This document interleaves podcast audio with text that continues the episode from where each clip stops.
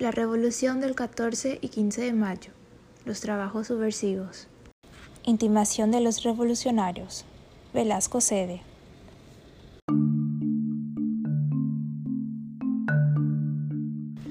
La revolución del 14 y 15 de mayo. Los trabajos subversivos. Durante la segunda quincena de abril y la primera de mayo continuaron los trabajos subversivos en la capital y en el interior. Asunción, Concepción, Yaguarón y Tapúa eran los focos principales. Como siempre sucede, trabajan en forma paralela varios núcleos de civiles. El más importante, los de la capital, era el que se reunía en la casa de don Juan Francisco Recalde. Intervenían también algunos oficiales desmovilizados que retornaron del sur, Pedro Juan Caballero, Antonio Tomás Yegros, Juan Bautista Rivarola. Iban y venían emisarios de Asunción a Itapúa, sincronizando los trabajos de la capital con los del sur. A comienzos de mayo todo estaba listo. De acuerdo con el plan general, Yegros tenía que sublevarse en Itapúa y Blas José de Rojas en Corrientes, apresar y desarmar a los españoles de esas dos poblaciones. Yegros debía marchar luego con sus tropas uniéndose a cabañas en la cordillera, con el paisanaje por él movilizado. Formada así la columna, marcharía sobre la capital que se pensaba ocupar en los últimos días del mes. Al comenzar mayo, los sucesos se precipitaron.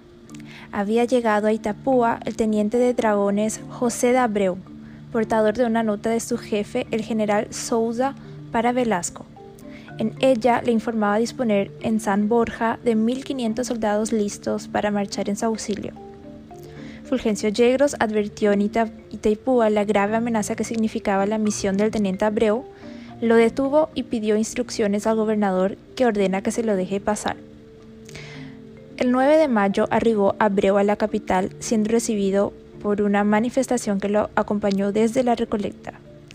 En la casa de los gobernadores lo aguardó Velasco con la mayor alegría. Según testigo, para el españolismo la llegada del emisario de Sousa fue un don del cielo. En una conferencia a la que asistieron Abreu, Velasco, el obispo Panés y los capitulares, se aceptó el ofrecimiento de tropa y se nombró a Sousa gobernador de Misiones y se resolvió cortar toda comunicación con el ejército de Belgrano. La concertación de la alianza se festejó con un baile ofrecido en palacio al emisario portugués, que debía partir en la madrugada del 14 rumbo a Itapúa. A los revolucionarios que seguían paso a paso la marcha de la negociación por los informes del doctor Somellera, no escapó el grave peligro. Decidieron mandar un chasque a Fulgencio Yegros para que ahogase a Abreu en el Paraná, pero Abreu quien debía partir el 14, a último momento postergó su salida. En la mañana 14 de mayo, el síndico procurador advierte a Iturbe que las autoridades sabían todo lo que se tramaba. Otros conductos confirmaban plenamente esta información. Algunos de los presos políticos del cuartel dieron noticia a Iturbe y Caballero que allí se habían sacado armas y municiones para la compañía de granaderos, unidad de confianza del gobernador. El capitán Pedro Juan Caballero, relata Molas, encargado de observar en secreto las medidas que tomase el gobierno para frustrar la revolución, sabiendo que se le había descubierto al gobernador Velasco la proyectada conspiración contra su persona y partido realista, se adelantó con algunos pocos compañeros. Era decisivo el momento para los jóvenes oficiales que debían adoptar una decisión de trascendencia, lejos de sus jefes naturales Cabañas y Fulgencio Yegros necesitaban imperiosamente de un director civil. Entonces se le habló al doctor José Gaspar de Francia, según el mismo Molas, quien, conveniendo en dirigir la empresa, instruyó el plan sobre el que se había de efectuar. Minutos antes de las 10 de la noche se escuchó un inusitado repique de campañas que era la señal convenida. Los conjurados, a cuyo frente iba Caballero y Turbe, ocuparon los cuarteles de la plaza y del colegio. Fueron libertados los presos políticos, alcanzando todos juntos a un centenar de personas. Se clausuraron las puertas de los cuarteles. Como un reguero de pólvora corrió por la ciudad sacudida por el repique el grito de alboroto en la plaza.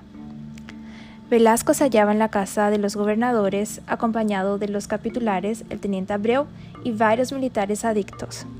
Despacharon dos emisarios al cuartel sin obtener respuesta.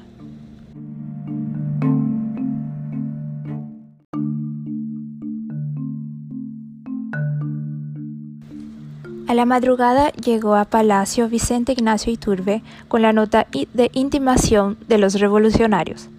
Pedro Juan Caballero, por sí y sus subalternos, exigía que se entregue al cuartel la plaza y todo el armamento, que el gobernador siga en su gobierno pero asociados con dos diputados que nombrará al cuartel, que posteriormente se tratará y establecerá la forma y modo de gobierno que convenga a la provincia, que se clausure la casa capitular, que ningún barco se mueva de los puertos, que no salgan de la ciudad los portugueses que ahora poco han entrado en esta disputación clandestina.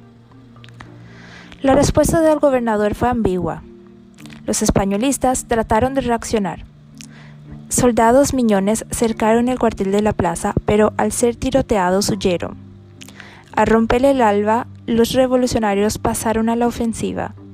Salieron del cuartel 80 soldados arrastrando hasta el centro de la plaza seis cañones, de los cuales dos fueron colocados frente a la casa de los gobernadores y los otros en las boca calles gran número del pueblo se unió a los militares. Iturbe se presentó en palacio exigiendo una respuesta clara y terminante, amenazando de lo contrario disparar con los cañones. El gobernador manifestó entonces que no quería que se derramase sangre y que no tenía inconveniente alguno en entregar el bastón del mando. Al recibirse esta propuesta hubo un gran júbilo entre los revolucionarios. Se hizo una bandera azul, blanca y roja y se dispararon 21 cañonazos. Inmediatamente se difundió un bando estableciendo las nueve horas de queda y otro ordenando la recolección de todo armamento.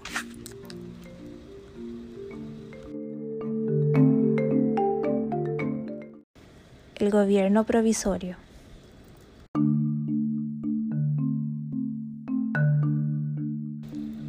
El 16 de mayo se constituyó el gobierno provisorio el cuartel designó como diputados adjuntos para que gobernasen con Velasco al doctor Francia y al capital Juan Valeriano de Ceballos, español partidario de los patriotas.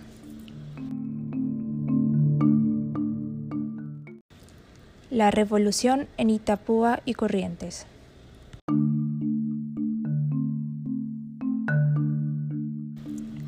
Al mismo tiempo que el movimiento revolucionario explotaba en la capital, Itapúa y Corrientes eran teatro de los acontecimientos.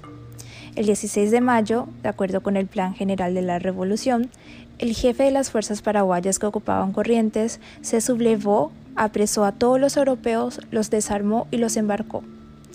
Fulgencio Yegros, por su parte, detuvo en Itapúa a 115 europeos y se apoderó de todas las embarcaciones y se preparó a marchar rumbo a la cordillera, donde le esperaba cabañas con muchos miles de hombres. Era esta la situación cuando en las últimas horas del 18, Fulgencio Yegros recibió la noticia del 14 de mayo. Enseguida que recibió la noticia del movimiento de Asunción, partió Fulgencio Yegros, el verdadero jefe de la revolución, cubriendo en tres jornadas la distancia que se separaba Itapúa de la capital. Su, acogida fue triunfal.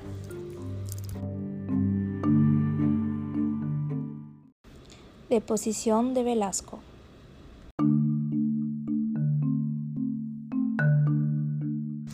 Se realizaban activamente los preparativos para la reunión del Congreso, anunciado en el bando el 17 de mayo, cuando un hecho inesperado provocó la aceleración del proceso. Blas José de Rojas interceptó una carta de Carlos Genovés a Velasco. Dicho oficial había ido a Montevideo conduciendo a los oficiales prisioneros de Paraguarí y Tacuarí. Genovés pedía al gobernador redoblar sus contestaciones con los portugueses, pidiéndoles que atacasen por el norte y el Paraná, y agregaba, Quisiera decir más, pero no hay tiempo.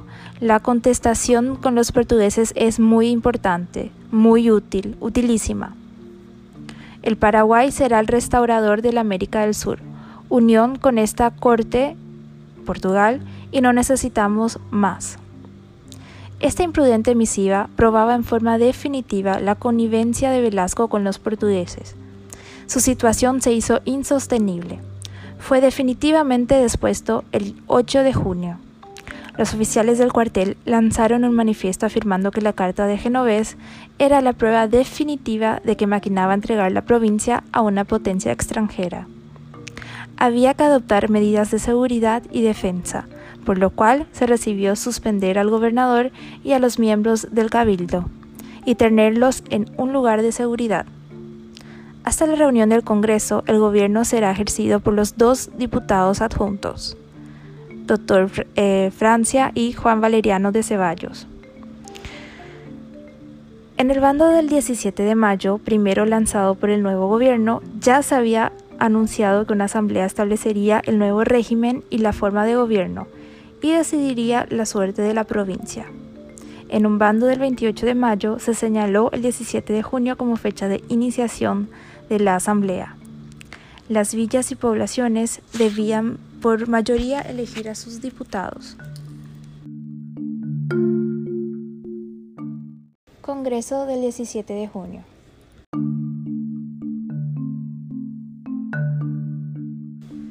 De acuerdo con la convocatoria, el 17 de junio se reunió el Congreso en la Casa de los Gobernadores con asistencia de más de 300 diputados.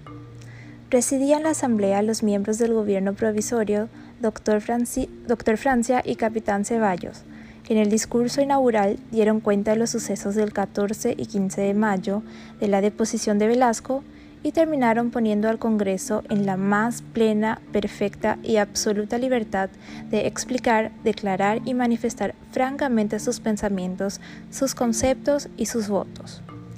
Se dio luego lectura a los bandos del 17 y 30 de mayo y 9 de junio. Reiniciada la sesión al día siguiente, el representante del Partido de los Patriotas, Mariano Antonio Molas, propuso, primero, que Velasco, por los motivos expuestos en el bando del 9 de junio y por haber abandonado el ejército en Paraguarí, quede privado de todo mando, subrogándose en su lugar una junta compuesta como presidente por el coronel Fulgencio Llegros y como vocales el doctor José Gaspar de Francia, el capitán Pedro Juan Caballero, el presbítero Francisco Javier Bugarín y don Fernando de la Mora. Segundo, que esta provincia no tenga solo amistad, buena armonía y correspondencia con la ciudad de Buenos Aires y demás provincias confederadas, sino que también se una con ellas para el efecto de formar una sociedad fundada en principios de justicia, de equidad y de igualdad, bajo una serie de condiciones. En la parte final de su voto, Molas opinaba que se suspendiese todo reconocimiento de Cortes o del Consejo de Regencia hasta la reunión del Congreso General del Virreinato. El representante del bando españolista, Francisco de Aedo, pidió la reposición de Velasco en el gobierno. Escuchadas muchas otras opiniones, 290 representantes apoyaron el voto de Molas, quedando elegida la junta propuesta. La integraban como presidente el teniente coronel Fulgencio Yegros, como vocales el doctor Francia, como capitán Pedro Juan Caballero, también Fray Francisco Javier Bogarín y don Fernando de la Mora. A esta junta le correspondía gobernar desde junio de 1811 hasta octubre de 1813. Actuó con patriotismo salvando graves dificultades internas y externas y cumpliendo una tarea progresiva y renovadora.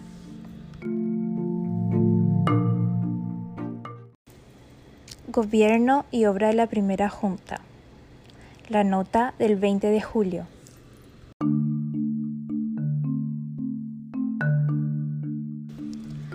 Las resoluciones del Congreso de junio fueron comunicadas al Gobierno de Buenos Aires en la nota del 20 de julio. Se lanza en ella por primera vez en esta parte del continente la idea de confederación de todas las provincias americanas, especialmente de las que integraron el antiguo virreinato. Pero todo en pie de absoluta igualdad y con plena autonomía de cada parte. El Paraguay con su revolución no ha querido cambiar unas cadenas por otras ni mudar de amor la provincia del Paraguay, excelentísimo señor, reconoce sus derechos, no pretende perjudicar aún levemente los de ningún otro pueblo y tampoco se niega a todo lo que es regular y justo. Con ese objeto ha nombrado ya el diputado que irá al Congreso siempre que se acepten las condiciones establecidas por la Asamblea del 17 de junio. Mientras esperaba las respuestas del, gobierno de Buenos Aires, comenzó a encresparse el ambiente político. El españolismo hacía una guerra de rumores criticando los actos del gobierno. Los porteñistas, por su parte, descontentos con la negativa de acatamiento a Buenos Aires y con la orientación impuesta por el gobierno, lo atacaban a sí mismo, agruyendo que la revolución había sido desnaturalizada. Algunas medidas arbitrarias, multas y prisiones adoptadas a la sazón, así como el excesivo apego de los miembros militares de la Junta a las fiestas y diversiones públicas, contribuían a enturbiar el ambiente. Fue entonces que el doctor Francia tuvo su primer choque con los castrenses y se retiró del gobierno, exigiendo que ellos dejasen de presionar. A pesar de que sus colegas Fulgencio Yegros y Caballero le pidieron que volviese, se mantuvo firme en su actitud retirándose a su chacra de Ibiraí. Poco después, el capitán Antonio Tomás Yegros, en nombre de los oficiales del cuartel, pidió que Fray Bogarín fuese removido de su vocalía en la Junta. Así se hizo, quedando solos en el mando Fulgencio Yegros, Caballero y de la Mora. Misión Belgrano y Echeverría.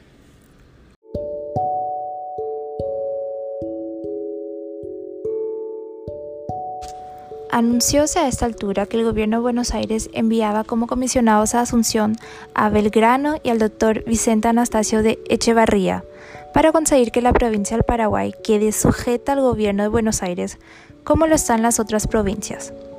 Al saberse esta misión, el doctor Francia volvió a ocupar su lugar en el Puente del Mando. Desde Corrientes, Belgrano y Echevarría pidieron una autorización para seguir hasta nuestra capital. La Junta exigió que previamente el gobierno de Buenos Aires reconozca expresa y formalmente nuestra independencia de ella en los términos propuestos y acordados por nuestra provincia. Al fin llegó la aceptación del gobierno de Buenos Aires que fue recibida con júbilo. Tratado del 12 de octubre de 1811.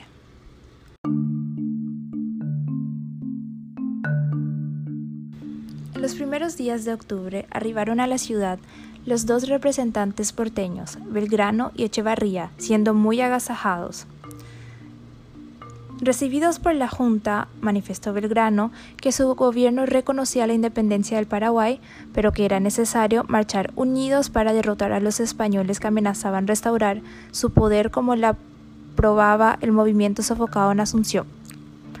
Además, el gobierno de Buenos Aires tenía prueba evidente de los proyectos de la Corte de Janeiro para dominar la costa atlántica de la América del Sur. El Paraguay sostuvo que no debe quedar aislado sino unirse sólidamente con las demás provincias. Una semana duró la laboriosa negociación del tratado que fue firmado el 12 de octubre. Las principales estipulaciones de este pacto son se extingue el estanco del tabaco y el tabaco de la Real Hacienda se venderá por cuenta de la provincia y su producido se invertirá en la creación de una fuerza efectiva y respetable para su seguridad y poder rechazar y hacer frente a las maquinaciones de todo enemigo interior y exterior de nuestro sistema. 2. El peso de sisa y arbitrio que se cobraba anteriormente en Buenos Aires por cada tercio de hierba exportado se percibirá en Asunción. 3. En adelante no se cobrará en Buenos Aires derecho de alcabala sobre los productos paraguayos. 4. Status quo de límites en el Paraguay hasta que el Congreso General fije el lindero definitivo. Y 5. Por consecuencia de la independencia en que queda esta provincia del Paraguay de las Buenos Aires a lo convenido en la cita contestación oficial del 28 de agosto.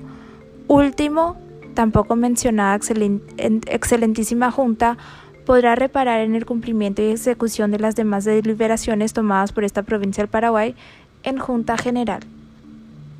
Un artículo adicional que se mantuvo en secreto estableció que el gobierno de Buenos Aires podía fijar un moderado impuesto en caso urgente sobre los frutos del Paraguay. En tal caso, la imposición sería de un real y medio por tercio de hierba y otro real y medio por arroba de tabaco hasta que el Congreso General de las Provincias fije la imposición definitiva. Las cláusulas económicas del acuerdo eran claras y terminantemente y recogían un anhelo paraguayo. Ellas concretaban las promesas formuladas por Belgrano a los oficiales paraguayos después de Tacuarí. Lamentablemente, las cláusulas políticas eran poco claras y hasta contradictorias y fueron semillero de discusiones y conflictos. Retiro del Dr. Francia.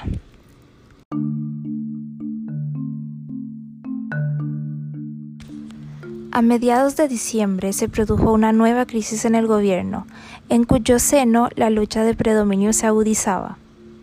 Molesto el doctor Francia porque se habían adoptado algunas determinaciones sin consultarle, propuso que se convocase un congreso y se retiró manifestando que no estaba dispuesto a soportar presiones. El cabildo en la incidencia apoyó al doctor Francia, pero los miembros de la Junta permanecieron firmes en su posición y el vocal decano se alejó por segunda vez del gobierno.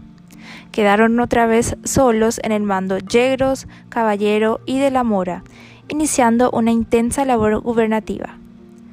En el bando del 6 de enero de 1812 fijaron su plan cuyos principales eran 1. Asegurar la libertad, la propiedad y los derechos del hombre.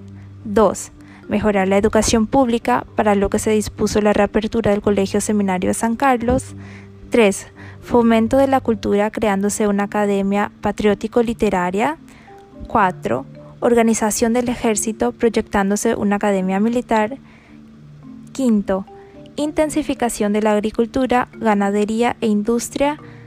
6. Apertura de caminos y cuidado de la navegación de los ríos. Y 7 política social de alivio de los pobres y protección al indio.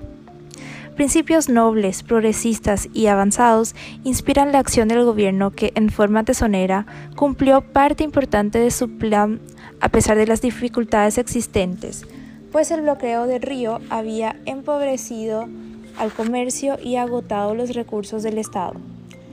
El 15 de agosto de 1812 se enarboló por primera vez el pabellón tricolor en la Plaza de la Unión.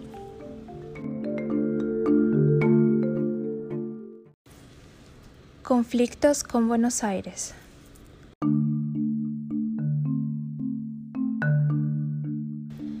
La Junta tuvo varios conflictos e incidentes con el triunvirato que gobernaba en Buenos Aires. El gobierno porteño pedía auxilio de hombres y el paraguayo lo reclamaba en armas. Ninguna de las partes cumplía sus compromisos del tratado del 12 de octubre. Los dos gobiernos polemizaron en forma irada. En septiembre de 1812, el triunvirato grabó el tabaco paraguayo con un nuevo impuesto y creó una aduana en Corrientes como punto de frontera. La Junta protestó enérgicamente por esta violación del pacto del 12 de octubre. Retorno del doctor Francia.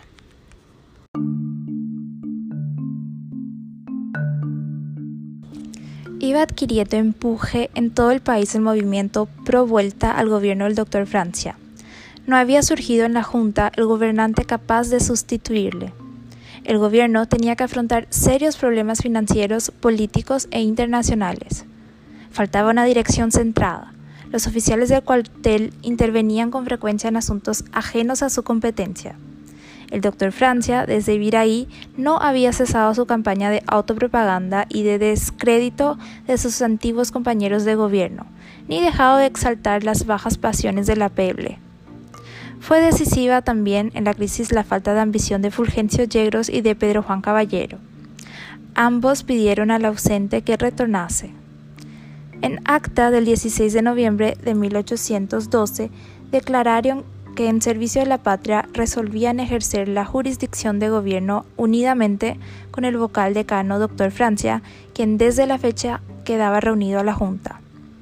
Mas no volvió solo indefeso, sujeto al capricho de los oficiales del cuartel. Por disposición expresa, se creó un segundo batallón de infantería, del cual será comandante el mencionado vocal Dr. Francia.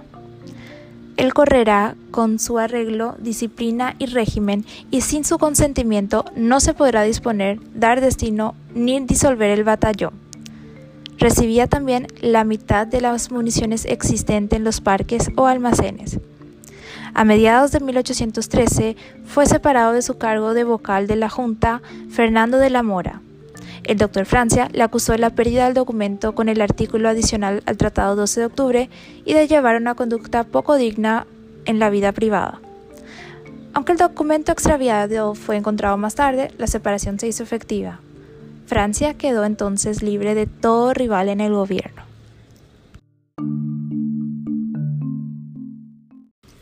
El Consulado. Misión de Nicolás de Herrera, el Congreso de 1813.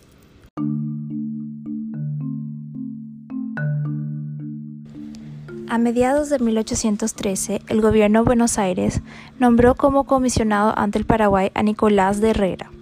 Este debía disipar las prevenciones sobre la conducta de Buenos Aires, señalar las miras ambiciosas del gobierno portugués, ante el cual convenía formar una barrera y urgir el nombramiento de los representantes del Paraguay a la Asamblea General convocada en la capital porteña.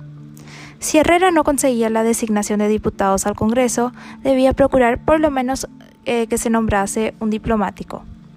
Era objetivo suyo también la renovación del Tratado del 12 de octubre o el ajuste a un nuevo pacto sobre la base de la disminución de aranceles a los productos paraguayos a cambio de un contingente de soldados.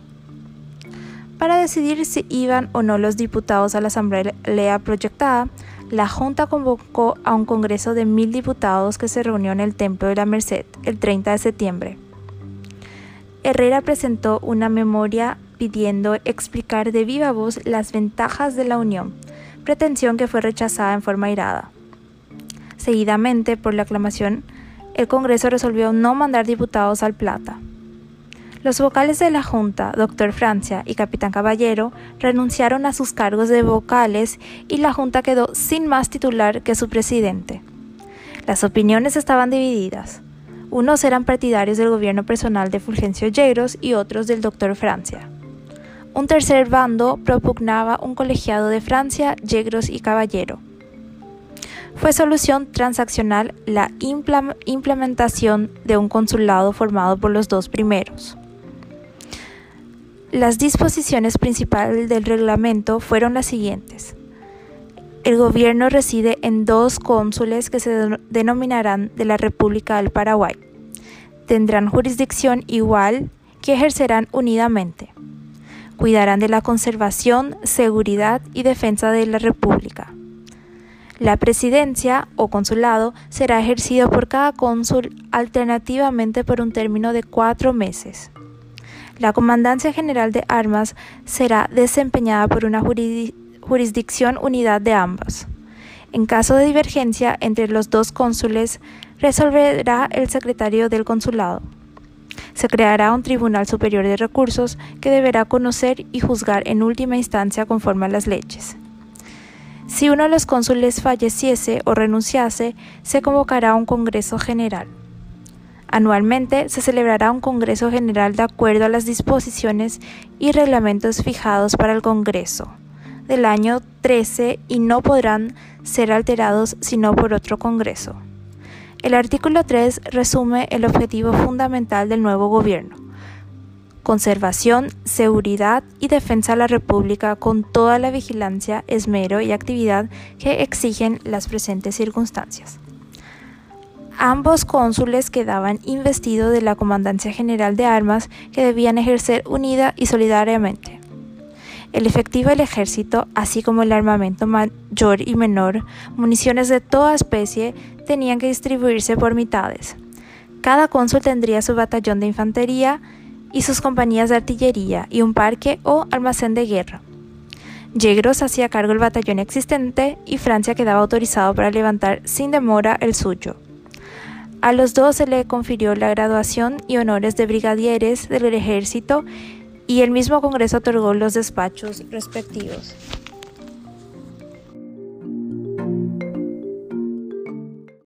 La Primera República en el Sur.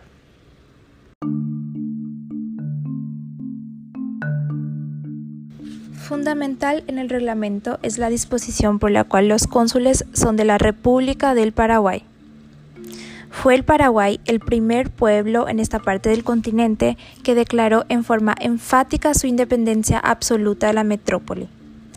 En Buenos Aires había fracasado ese mismo año el proyecto. El Congreso de Octubre tiene pues trascendencia no solo nacional, sino americana. Durante muchos años en los documentos oficiales se habló de la Primera República del Sur, en el Paraguay una e indivisible. Entró a ejercer el doctor Francia la presidencia del primer turno, octubre de 1913 a febrero de 1814, adjudicándose el sillón denominado César, mientras dejaba su colega el de Pompeyo. Un golpe dio el consulado a los españoles. Fueron cesados y se proyectó su destierro conjunto a Corrientes, pero el gobernador de esta provincia se negó a recibirlos. Vino después una resolución más fuerte, la prohibición a todo varón europeo de contraer matrimonio con mujer americana conocida y reputada por española en lo público. En adelante solo podían casarse con indias. A más ningún europeo podía actuar de padrino, de bautismo o matrimonio.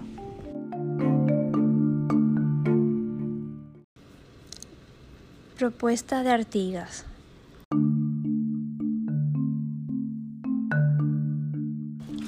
A comienzos de 1814 se produjo un momento trascendental el gobierno de Buenos Aires había roto con Artigas, poniendo precio a su cabeza. El caudillo oriental volvió de nuevo su mirada al Paraguay, pidió a los cónsules el envío de un diputado para concretar un acuerdo frente a Buenos Aires. La oficialidad paraguaya se entusiasmó con la idea. El comandante de la División de las Misiones, Vicente Antonio Matías Buda, señaló a los cónsules que era el momento de la acción y la ocasión favorable de tomar el resto de misiones con que nos brinda Artigas. Si ahora no hacemos algo, ya no podemos parecer entre gentes. Podemos avanzar nuestros límites hasta donde se nos haga cuenta. Y sin esperar la respuesta se incorporó a las legiones de Artigas. Fue un momento excepcional. El gobierno se halló ante una disyuntiva de hierro lanzarse a la lucha atacando al secular poderío porteño o mantenerse neutral.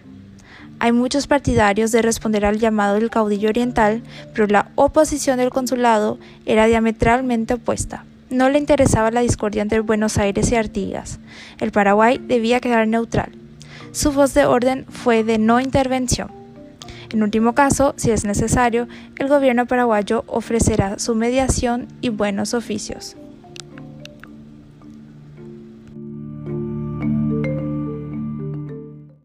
El gobierno consular.